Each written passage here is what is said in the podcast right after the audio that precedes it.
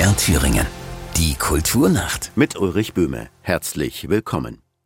Die Leipziger Buchmesse. Sie gilt als Europas größtes Lesefest. Und sie findet ja nicht nur auf dem Messegelände statt, an den Ständen und auf den Aktionsflächen. Nein, die ganze Stadt ist traditionell Veranstaltungsort von Leipzig liest. Doch ausgerechnet dieses Lesefest konnte zuletzt vor vier Jahren gefeiert werden, im März 2019. Dann folgte dreimal die Absage wegen der Corona-Pandemie. Lediglich der Preis der Leipziger Buchmesse konnte in den Jahren 2020 bis 2023 vergeben werden, darunter 2020 an den gebürtigen Thüringer Lutz Seiler für Stern 111. Nun steht die Leipziger Buchmesse vor dem Neustart, diesmal Ende April vom 27. bis 30.04. Eine neue Chance für Verleger und Buchhändler, aber auch für Leserinnen und Leser. Ich hoffe darauf, dass dieser Relaunch wirklich gelingt, dass wir an die 200.000er Besucherzahlen wirklich anknüpfen können in Leipzig. Das wissen wir am 1. Mai. Vorher wissen wir es auch nicht. Vorher werden wir gebannt dorthin schauen und, und, und gucken, wie es ist. Ich kann nur sagen, ans Publikum gerichtet, an die Thüringer.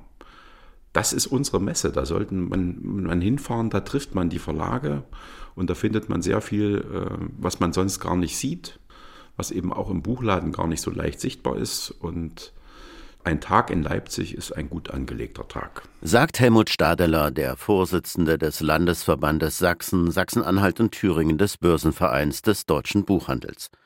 In dieser MDR Thüringen Kulturnacht wollen wir uns mit den Hoffnungen und Erwartungen der Thüringer Verlage beschäftigen. Drei sehr unterschiedliche Häuser stellen wir vor. Wir schauen noch einmal auf die Bücher, die für den Buchpreis nominiert worden sind, denn mindestens eins davon hat viel mit Thüringen zu tun. Und die Leipziger Buchmesse ist ja vor allem ein Ort, an dem sich Leser und Autoren persönlich begegnen können. Zum Beispiel bei der Produktion der MDR-Fernsehsendung Fröhlich lesen am 27. April in der Messehalle 2 im ARD-Forum. Wer die Gäste von Moderatorin Susanne Fröhlich sein werden, erfahren Sie auch in dieser Kulturnacht. In diesem Jahr gibt es Leipzig liest übrigens nicht nur in der Messestadt. Es läuft gerade schon eine Tour durch Buchhandlungen in ganz Deutschland, ja sogar nach Österreich und in die Schweiz. Eine Station ist am 19. April die Buchhandlung Peterknecht in Erfurt. Unter der Überschrift Rising Stars vielversprechende Debüts im Frühjahr 2023 lesen Caroline Schmidt aus ihrem Buch Liebewesen und Caroline Wahl aus 22 Bahnen. Nur wenige Tage später reisen dann die Verlage mit gepackten Kisten nach Leipzig. Mindestens 24 Aussteller werden aus Thüringen kommen, darunter sind zehn Verlage, zum Beispiel der renommierte Ilmenauer Grünes Herz, der Quartus Verlag aus Bucha in der Nähe von Jena oder auch der Wartburg Verlag. Außerdem präsentiert sich auf der Buchmesse ARD Kultur mit Sitz in Weimar die jüngste Gemeinschaftseinrichtung der ARD. Helmut Stadeler vom Börsenverein des deutschen Buchhandels in Thüringen ist zufrieden. Wir sind eigentlich äh, sehr glücklich äh, über den Anmeldestand. Also vielleicht kommt ja sogar noch der ein oder andere bis zur Messe dazu. Das war eine schwere Zeit und diese mitteldeutsche Messe ist für uns halt ein Heimspiel. Und wenn man Thüringer Verlage sollte man auch auf diese Messe gehen und, und sollte diese Chance nutzen. Man muss aber auch immer wissen, wir machen ja inzwischen die Thüringer Buchtage, wo ja 40 äh, Aussteller regelmäßig inzwischen kommen. Und mancher sagt eben, okay, Erfurt ist mir dann noch näher und das äh, kann ich auch mit meinem Haus äh, stemmen, auch jetzt in so einer schwierigen Zeit. Und Leipzig hebe ich mir vielleicht für nächstes Jahr auf.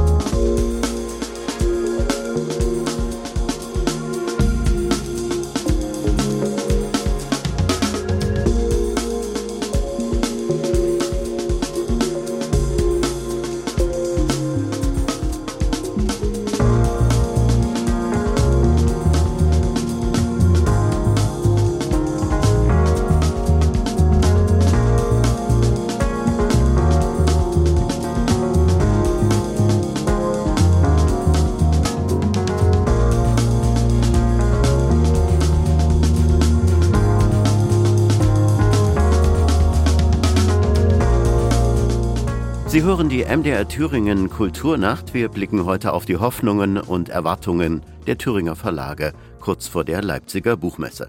Nach drei Jahren ohne Messe ist auch die Aufregung in Weimar groß. Der Knabe Verlag bereitet sich intensiv auf die Veranstaltung vor. Bis zuletzt werden Bücher gedruckt, die dann frisch präsentiert werden. MDR Thüringen Reporterin Conny Marona stellt den Verlag vor. Sammler haben es auf die alten Ausgaben abgesehen. In etlichen Liebhaberregalen stehen sie, die Reihen der Knabes Jugendbücherei. Der Verlag aus Weimar hat Geschichte, erzählt der heutige Inhaber Steffen Knabe. Mein Urgroßvater hat den Verlag in den 30er Jahren gegründet, ursprünglich für seine oder mit seinen beiden Söhnen zusammen, so ist auch der damalige Name entstanden, Gebrüder Knabe Verlag. Äh, das waren seine beiden Söhne, der Wolfgang und der Gerhard Knabe. Gegründet wurde er als ganz allgemeiner Verlag. Erst in den 50er Jahren wurde der Schwerpunkt auf Kinder- und Jugendliteratur gelegt. Das hatte politische Gründe, genauso wie das zwischenzeitliche Ende des Knabe Verlags im Jahr 1983. Und als der zweite von den Brüdern, der Wolfgang, gestorben ist, 1983, hat der äh, Staat das als Chance gesehen, den Verlag nicht mehr weiter zu erlauben. Also die Verlagslizenz durfte nicht übergeben werden an jemand anderen. 2006 wagte Urenkel Steffen Knabe einen Neuanfang. Also ich um die Jahrtausendwende die Idee gehabt, den Verlag als Hörbuchverlag wieder neu aufleben zu lassen und wollte die, die Bücher aus Knabes Jugendbücherei neu als Hörbücher ausbringen. Doch Hörbücher allein waren nicht, was den Verlag am Leben hielt. Die alte Jugendliteratur wurde neu aufgelegt. Die Regale in der Verlagsbuchhandlung von Juliane Bleis füllten sich. Gerade bei den Nachwuchsautoren geht es eigentlich eher um die jüngeren Kinder. Das sind hauptsächlich äh, Geschichten zum Vorlesen mit schönen Bildern in einem größeren Format und die Knabes Jugendbücherei, da geht es ja so ab acht Jahren los für Selbstleser bis hin zu 12, 14 Jahren, würde ich sagen. Nach und nach hat sich der Verlag aber noch breiter aufgestellt. Partner kamen hinzu. Zum Beispiel den Touristverlag, den Greifenverlag, den Burghügelverlag, dass ich den noch mit dazu nehme und dass ich vom Kinderbuch und Jugendbuch plötzlich auch noch ganz andere Literatur rausbringen. Inzwischen ist das Portfolio groß. Postkarten, Krimis und auch eine Wissenschaftsreihe gibt es, so Juliane Bleis. Ganz spannend ist äh, die Bionik-Reihe, die wir haben. Das äh, werden 20 Bände. Dieses Jahr kommt äh, Band 19 und 20 raus. Damit sind wir dann erstmal soweit fertig, aber schon in den Startlöchern für Folgebücher. Da geht es darum, wie man sich von der Natur Dinge abschauen kann, um in unserer modernen Welt äh, besser zurechtzukommen. Druckfrisch wird auf der Leipziger Buchmesse auch ein Buch über Weimars Stadtkirche präsentiert und ein Kinderbuch einer für den Verlag ganz neuen Autorin, Astrid Mikla. Sie ist eine österreichische Autorin und äh, die hat ein wunderbares Buch geschrieben, das heißt Hexenwerk und Drachenzeug. Also eigentlich ist sie Krimi-Autorin, und hat sich aber jetzt mal an einem Kinderbuch versucht, was äh, wir in Zusammenarbeit mit ihr und der Illustratorin Sina Draheim, die ebenfalls auf der Buchmesse sein wird, äh, rausbringen. Nach drei Jahren Abstinenz ist Verlagschef Steffen Knabe sehr gespannt auf die Leipziger Buchmesse. Ich freue mich auf jeden Fall auf die Buchmesse und möchte mich überraschen lassen. Ich bin sehr neugierig auf das Publikum, weil gerade bei Kindern und Jugendlichen sind drei Jahre natürlich eine große Zeit. Das heißt, wahrscheinlich hat sich unsere Zielgruppe auch in drei Jahren verändert. Und da bin ich natürlich immer spannend, weil die Buchmesse ist eine, ist eine Sache, wo wir den Direktkontakt zu unseren Lesern haben. Der Stand des Knabe Verlags ist in diesem Jahr zwar eher bescheiden, dafür aber kann er jede Menge Neuerscheinungen präsentieren. Pro Jahr kommen ungefähr 10 bis 15 hinzu. Im Knabe Verlag werden also Kisten mit neuen Büchern, aber auch mit Klassikern gepackt. Der Verlag hat sich in diesem Jahr übrigens den Kinderbuchschwerpunkt Drachen gesetzt.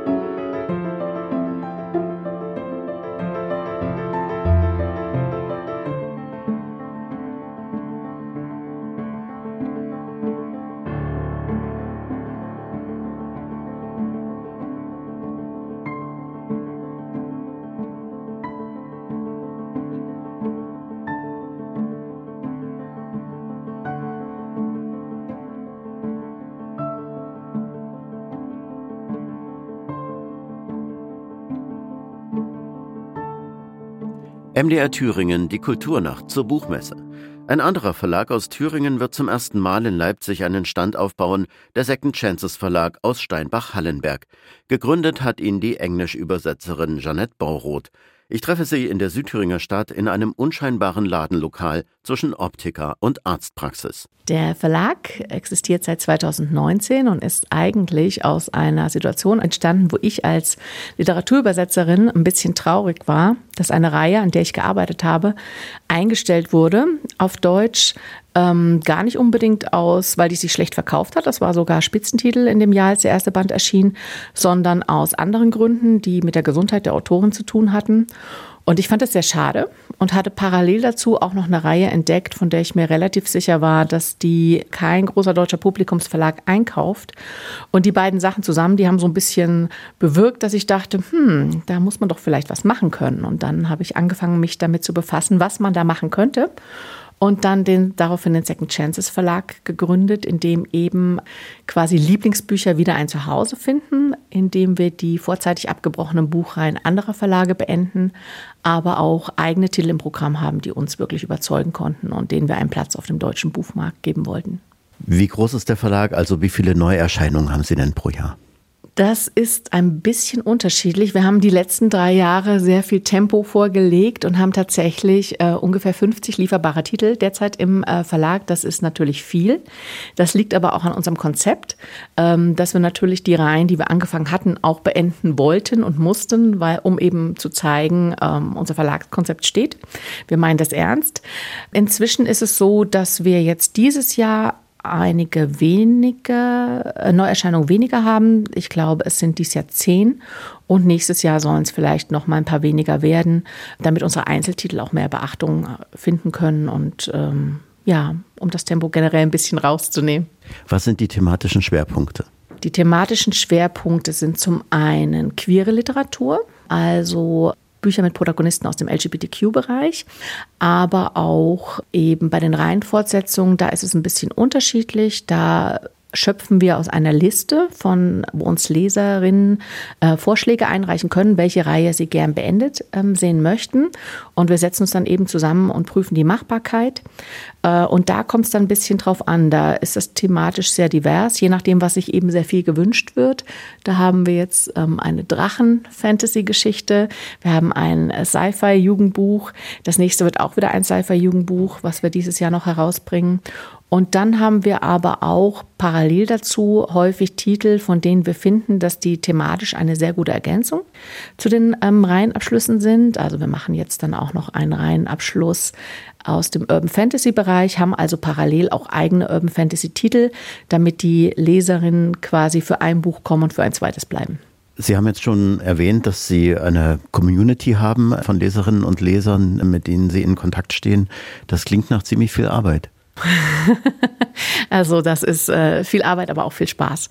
Tatsächlich ähm, ist es, ähm, also richtige Arbeit in dem Sinne ist es ja gar nicht. Das ist, ähm, es ist der Austausch mit den Leserinnen, so sage ich das mal, der auf verschiedenen Plattformen stattfindet. Also zum einen persönlich auf Messen, dann aber auch über Social-Media-Plattformen wie Instagram, Facebook, TikTok.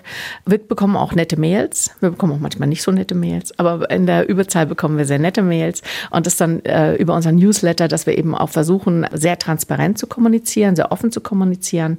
Und ähm, ich glaube, die Leserinnen haben auch das Gefühl, dass wir sehr gut ansprechbar und erreichbar sind. Und das ist eigentlich der Community-Gedanke, den Sie da ansprechen, denke ich. Also ähm, das hat sich so ein bisschen organisch entwickelt und ist eigentlich eine sehr schöne Sache, weil es uns eben auch die Möglichkeit gibt, sozusagen am Puls der Zeit zu bleiben und zu erfahren, was dann so gewünscht wird und ähm, ja, was so die Gedanken der Leserinnen sind. Können Sie da auch Autorinnen und Autoren mit einbeziehen? Ja, tatsächlich sehr gut. Also wir haben ganz oft, wenn wir an unsere Autorinnen und Autoren herantreten und sagen, wir möchten gern das und das machen, dann war bis jetzt also die Resonanz immer ganz toll.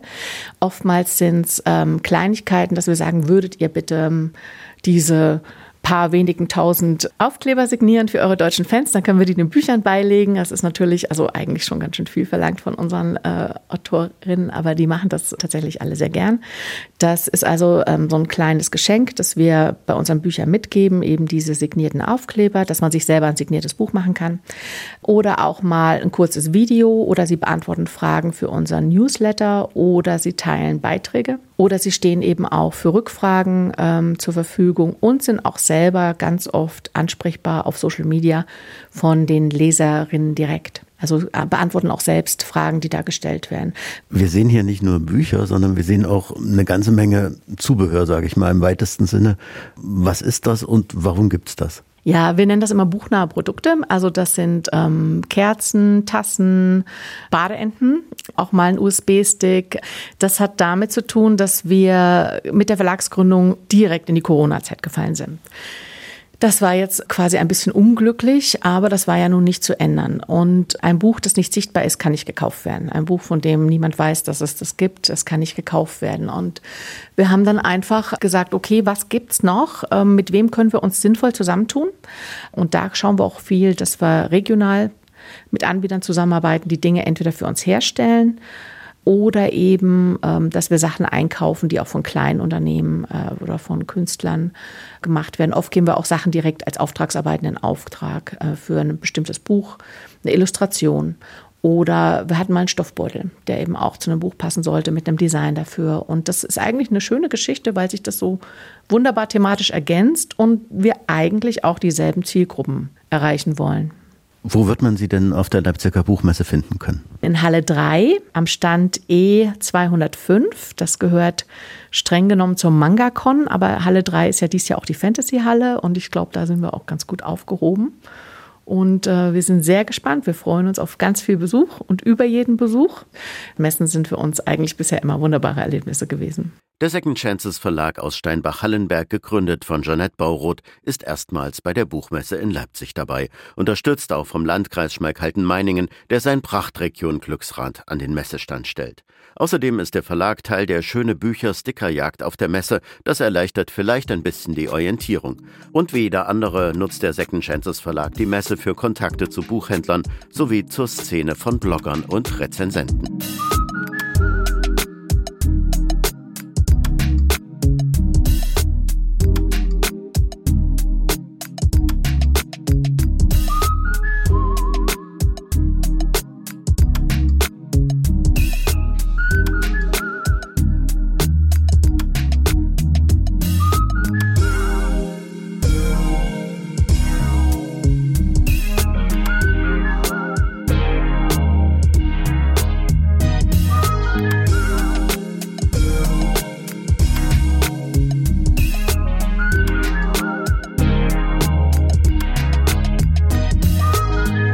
In der MDR Thüringen Kulturnacht geht es heute um die Leipziger Buchmesse, die Ende April erstmals seit vier Jahren wieder stattfinden wird und die Hoffnungen, die die Thüringer Verlage damit verbinden. Auch noch recht neu in der Thüringer Verlagslandschaft ist die akademische Verlagsbuchhandlung Friedrich Mauke aus Jena. 2017 wurde der Verlag formell gegründet. Zwei Jahre später stellte er sich mit seinem ersten Buch auf der Leipziger Buchmesse vor. Weitere Messeauftritte hat wie bekannt Corona ausgebremst, nicht aber die Verlagsarbeit an sich. Jetzt will der Mauke Verlag richtig durchstarten, wie MDR Thüringen Reporterin Anke Preller erfahren hat. Die akademische Verlagsbuchhandlung Friedrich Mauke ist ein Zwei-Mann-Unternehmen.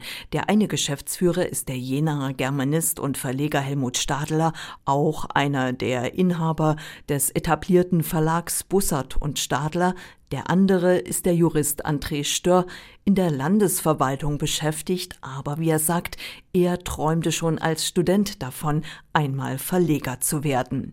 Beide wollten sie die Tradition des Jenaer Gustav Fischer Verlags wieder aufleben lassen, was ihnen aber nicht gestattet wurde, so André Stör. Und dann haben wir uns dem Friedrich Mauke angenommen. Das war der Vorgänger von Gustav Fischer. Also Gustav Fischer hat einst den Verlag Friedrich Mauke übernommen. Wer einen Verlag gründet, so der Profi Stadler, der muss seine Nische finden. Aus verlegerischer Vernunft sei es klug, sich zunächst auf die Region zu konzentrieren. Also wenn man einen Verlag in Jena gründet, dann sollte man auch hier in der Region Anbindungen finden. damit man erstmal so einen Grundstock hat. Ein gesundes Reservoir an Autoren und solche Dinge. Gesagt, getan. So war einer der ersten Titel das Schachbuch Eine eigene Welt auf 64 Feldern von Gerhard und Jan Richter. Das Spannende war, dass da sozusagen der Buchautor und sein Sohn mir auch noch persönlich bekannt waren, weil er auch mein Schachtrainer war und für mich war die Arbeit am Buch deswegen doppelt spannend, weil so eine Jugenderinnerung einfach wachgerufen worden ist. Hinzu kamen weitere Sachbücher Thüringer Autoren wie Ausgerechnet die Sieben, in dem der Jurist Stefan Kaufmann allerhand Interessantes und Kurioses rund um die Zahl sieben zusammengetragen hat oder Thorsten Ungers Wanderung durch die Thüringer Literaturgeschichte in den beiden Bänden Gefunden meine Thüringer Autoren. Doch beim Regionalen sollte es nicht bleiben, weshalb es jetzt die Edition Europastraße gibt, verrät André Stör. Wir sammeln Literatur entlang der Europastraße 40. Das ist die längste aller bestehenden äh, Straßen in diesem europäischen Netzwerk. Sie hat 8000 Kilometer, beginnt in Calais in Frankreich und geht bis an die Ostgrenze Kasachstans. Sie führt auch an Jena vorbei, ein Anknüpfungspunkt also, um zeitgenössische Literatur entlang der E40 zu sammeln und hierzulande zu veröffentlichen.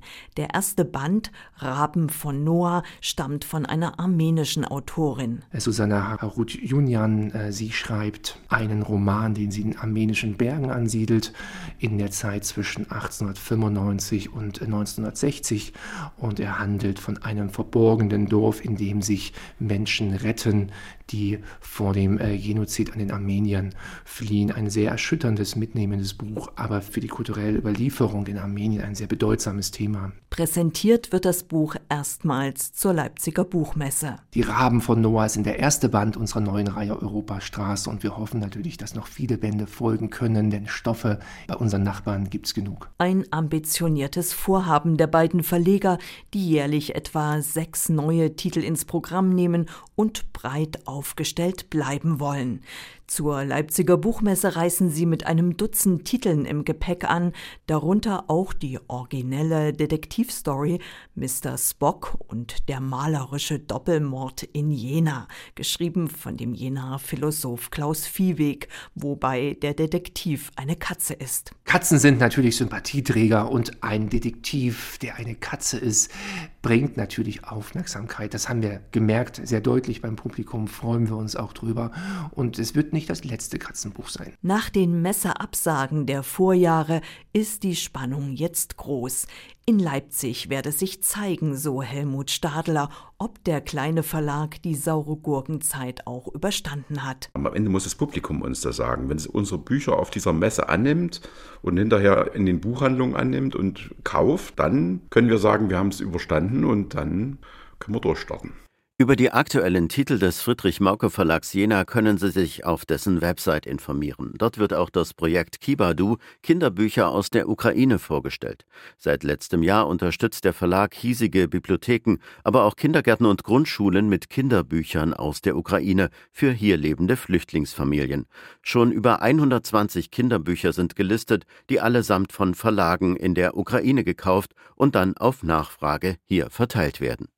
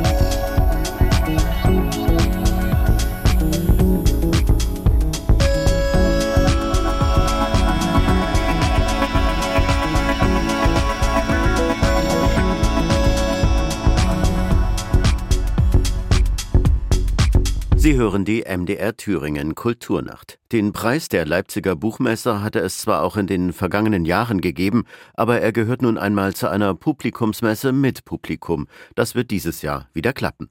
Die Jury musste sich entscheiden zwischen über 450 Werken, die in den Kategorien Belletristik, Sachbuch, Essayistik und Übersetzung eingereicht wurden. Daraus sind 15 Bücher für den Preis nominiert. In der Kategorie Belletristik ist das zum Beispiel der Roman Aufklärung von Angela Steidele. Darin geht es um die Tochter des Komponisten Johann Sebastian Bach, Dorothea Bach, und deren Freundin Luise Gottsched. Der Roman spielt im Leipzig des 18. Jahrhunderts. Wir hatten diese ungewöhnliche Geschichte über zwei Frauen bereits in unserer Sendung Kultur am Sonntagabend vorgestellt. Chancen auf den Buchpreis im Bereich Belletristik haben auch Die Verwandelten von Ulrike Dresner, ein Buch über Frauen, die im Zuge von Krieg und Ideologie ihre Rolle oder gar ihre Identität wechseln mussten. Unser Deutschlandmärchen von Dinscher Gütscheter, der die Geschichte seiner Familie aufgeschrieben hat, und Clemens J. Setz mit Monde vor der Landung. Darin geht es um einen Menschen, der glücklich bei sich und seinem Weltbild bleibt und zugleich versehrt und einsam ist. Etwas detaillierter vorstellen wollen wir Ihnen nun den ebenfalls nominierten Roman Prana Extrem von Joshua Groß. Michael Hametner hat ihn gelesen. Der Plot von Prana Extrem ist schnell erzählt. Ein junger Mann, der wie sein Autor Joshua heißt, lernt zufällig einen Skispringer kennen. Michael ist 16 und Mitglied der österreichischen Jugendnationalmannschaft, vielleicht ihr größtes Talent. Trainiert wird er von seiner zehn Jahre älteren Schwester, die Joshua und dessen Freundin kostenlos ein Ferienzimmer anbietet. Die Freundin heißt Lisa wie die Freundin des Autors. Zu dem Quartett stoßen später noch die Partnerin der Trainerin, Joshuas exzentrische Großmutter Sisette, die gerade verwitwet ist, und ein fünfjähriges Mädchen namens Tilda aus der Verwandtschaft. Diese Gemeinschaft bewegt sich etwas abgedreht, aber ohne nennenswerte Zwischenfälle durch ihren Alltag. Das Eigentliche des Romans ereignet sich hinter den Kulissen. Das Wort Prana im Titel liefert den Schlüssel, um die Welt dahinter zu betreten. Prana bezeichnet kosmische Lebensenergie, vom Yoga als Name für eine Urkraft bekannt. Dieser Kraft teilzuhaben, ist das Ziel von Joshua. Statt aufzubrechen, wollte ich mich immer nur abarbeiten an mir selbst, wodurch sich Ingrim entwickelte und oft auch Verzweiflung. Jetzt werde ich wacher und spontaner die Desillusionierung meiner eigenen Idiotie betreiben und die verfickten Fatalismen aus mir rausexorzieren. Ein entscheidender Begriff für das Verständnis des Romans lautet Selbstoptimierung. Damit wäre allerdings nicht viel Neues gewonnen. Selbstoptimierung ist ein Begriff für die ständige Verbesserung der eigenen Leistungsfähigkeit und stammt aus der kapitalistischen Wettbewerbsgesellschaft.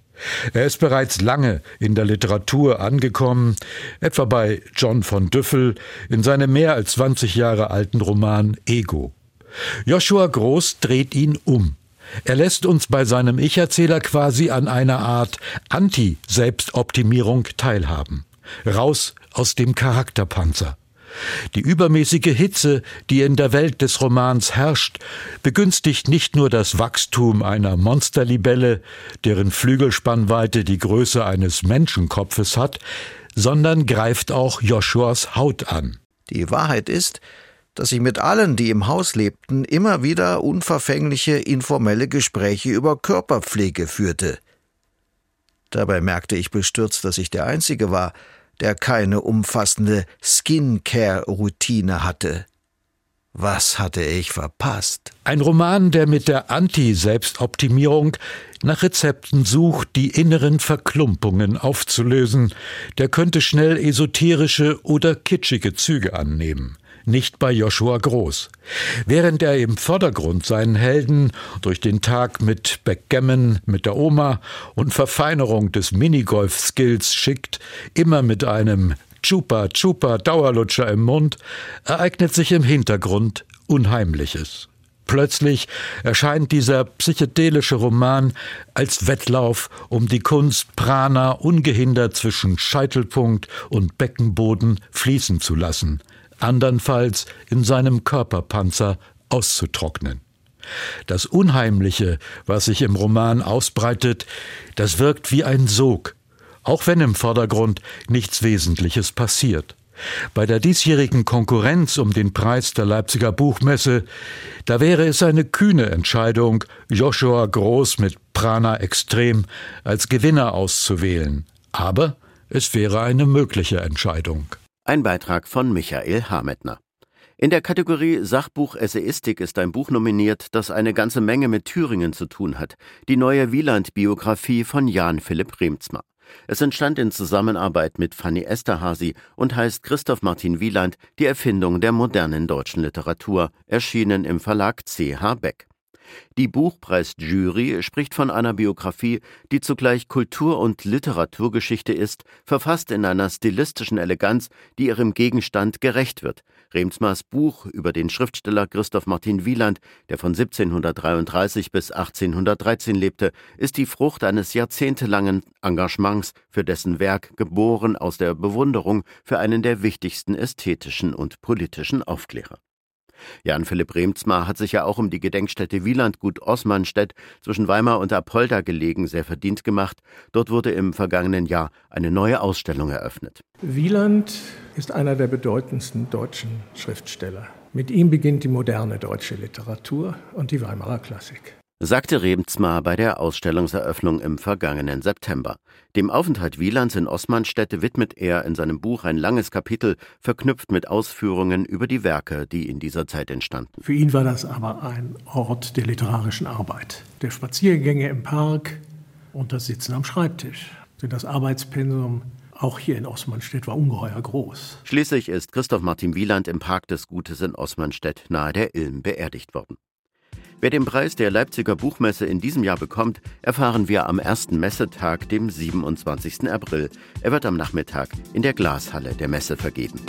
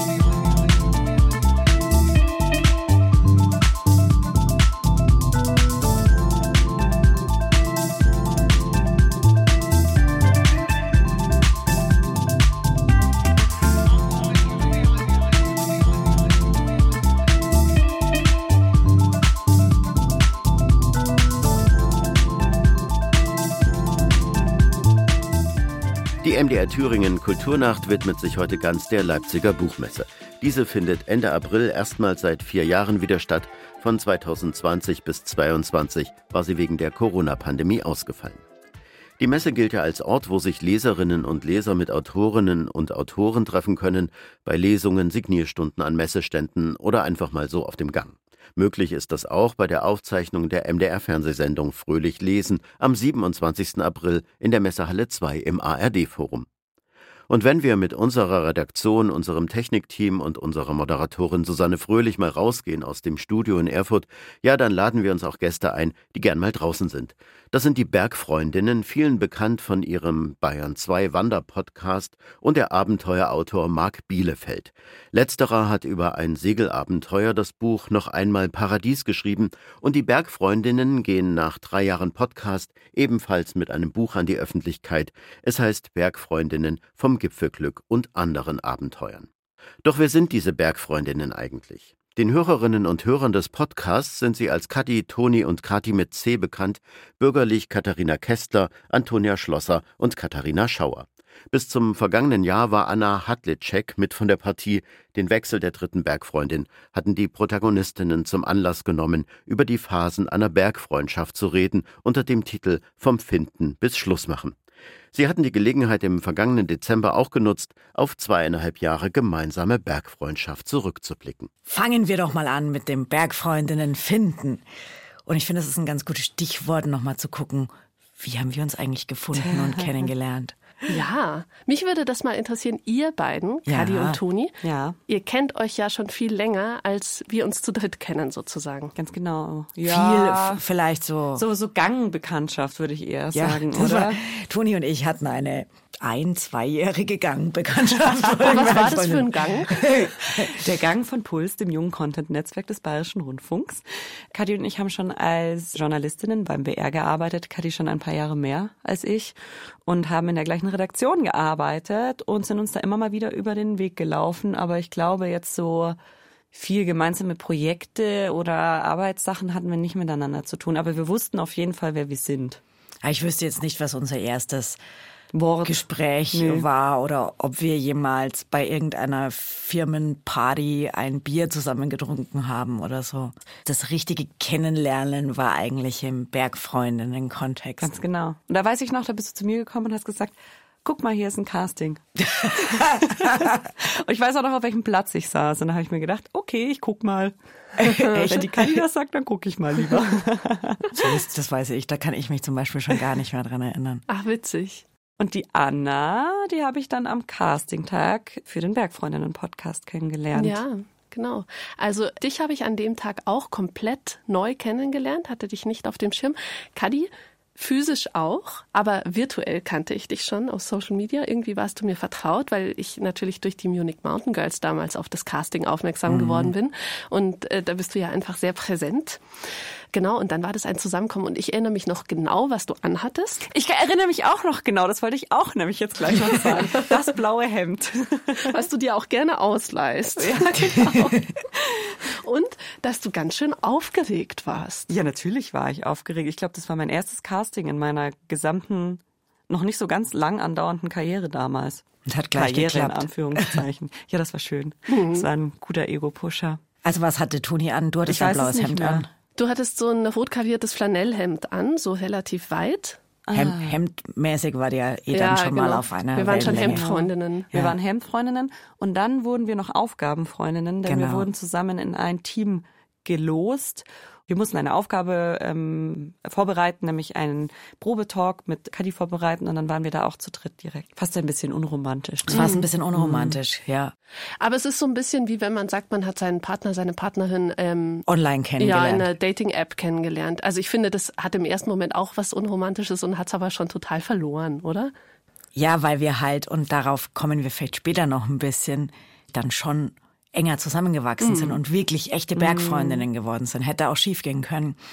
Bevor wir aber zu diesem Punkt kommen, würde ich gerne noch erzählen, was eigentlich die Grundidee beim Bergfreundinnen-Podcast war. Ich glaube, das wissen vielleicht viele gar nicht. Ja, Sehr gerne. Jetzt überprüfe ich, ob ich selber weiß. genau, wir reden ja oft von der Community der Munich Mountain Girls und aus dieser Community stammt die Idee und mit dieser Community haben wir schon angefangen, erste Überlegungen zu starten, dass ein Podcast für die Community cool wäre, in dem es um Bergfreundinnen geht. Und dann bin ich und Kolleginnen im BR rumgelaufen, haben an alle wichtigen Türen geklopft und dieses Konzept auf alle Schreibtische gelegt Und dann ist der Podcast entwickelt worden, zusammen mit der Community. Und dann am Ende stand eben dieses ominöse Casting, bei dem wir uns alle drei kennengelernt haben. Damals in dieser Situation, ich weiß auch noch genau, wir haben über Beziehungen am Berg, glaube ich, geredet. Ja. Mhm. Wie, wie hat sich das für euch angefühlt? Hättet ihr gedacht, dass das klappt oder dass das gut war? Oder dachtet ihr, boah, nee, mit der Kathi habe ich keinen Bock? Oder wie, wie war der Vibe? Ich kann es aus meiner Perspektive sagen, der war natürlich gut, deswegen sitzen wir auch so da, aber vielleicht habt, habt, habt ihr ja eine andere Wahrnehmung gehabt. Ich habe das sauspaßig in Erinnerung. Mhm. Also ich war nämlich auch ganz schön aufgeregt. Ich habe eine Nervositätsbreze nach der anderen verzehrt. ähm, Hilft es? Das, also bei mir ist Essen gut, um mich da ah, runter okay. zu regulieren. Egal ob Breze oder was anderes. Ja, genau. Aber Breze klingt ähm, schön. Nee, und dann war der, und dann war diese Talksituation und die hat sich die ist so richtig geflowt und da wir ja über Beziehungen geredet haben und alle mit so persönlichen Beispielen und Geschichten da so ins Rennen sozusagen gegangen sind, also wir drei zusammen in unserem Probetalk, waren wir uns plötzlich schon so nah, fand ich. Mhm. Es mhm. hat sich toll angefühlt. Mhm. Ich hatte jetzt mir weniger irgendwie Gedanken gemacht, ob das zwischen uns matcht, ehrlicherweise.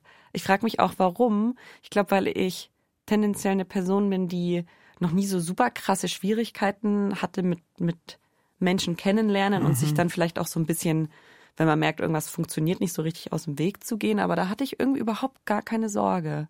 Es war eher so, hat es sich jetzt blöd angehört oder nicht? Hm. Also da hatte ich ein bisschen simplere Gedanken. Die große Frage der Podcast-Folge war schließlich, macht man eigentlich Schluss bei einer Freundschaft oder fadet die einfach so aus, wie wir Radioleute sagen? Im konkreten Fall hat sich aber eine der drei nur aus beruflichen Gründen aus dem Kreis der Podcasterinnen verabschiedet und die neue ist ja auch schon da. Ganz genau, wir haben eine neue Bergfreundin und wir haben uns gedacht, wir machen es uns ganz besonders einfach. Liebe neue Bergfreundin, stell dich doch einfach mal selber vor. Sehr gerne. Hallo zusammen, ich bin die Kati. Kati mit C, ganz wichtig. Ich bin 36 Jahre alt. Ich wohne hier in München. Ich pendel zwischen München und Berlin, weil ich auch noch einen anderen Job habe, ähnlich wie die Anna, auch in einem Start-up. Eine weitere Gemeinsamkeit, die wir haben. Ähm, und freue mich jetzt aber riesig, äh, ein neues Mitglied der Bergfreundinnen zu werden. Wir freuen ja, uns. Willkommen. Schön, dass du da bist. Wir hoffen sehr, dass ihr noch durchblickt bei den vielen Kadis, Katis mit C und dann gibt's ja auch noch die Kathi, unsere ähm, Projektleiterin, Redakteurin. Und Toni. und ich. ich hoffe, ihr könnt einigermaßen durchblicken. Ich glaube, wir werden das Kati mit C ein bisschen beibehalten, oder?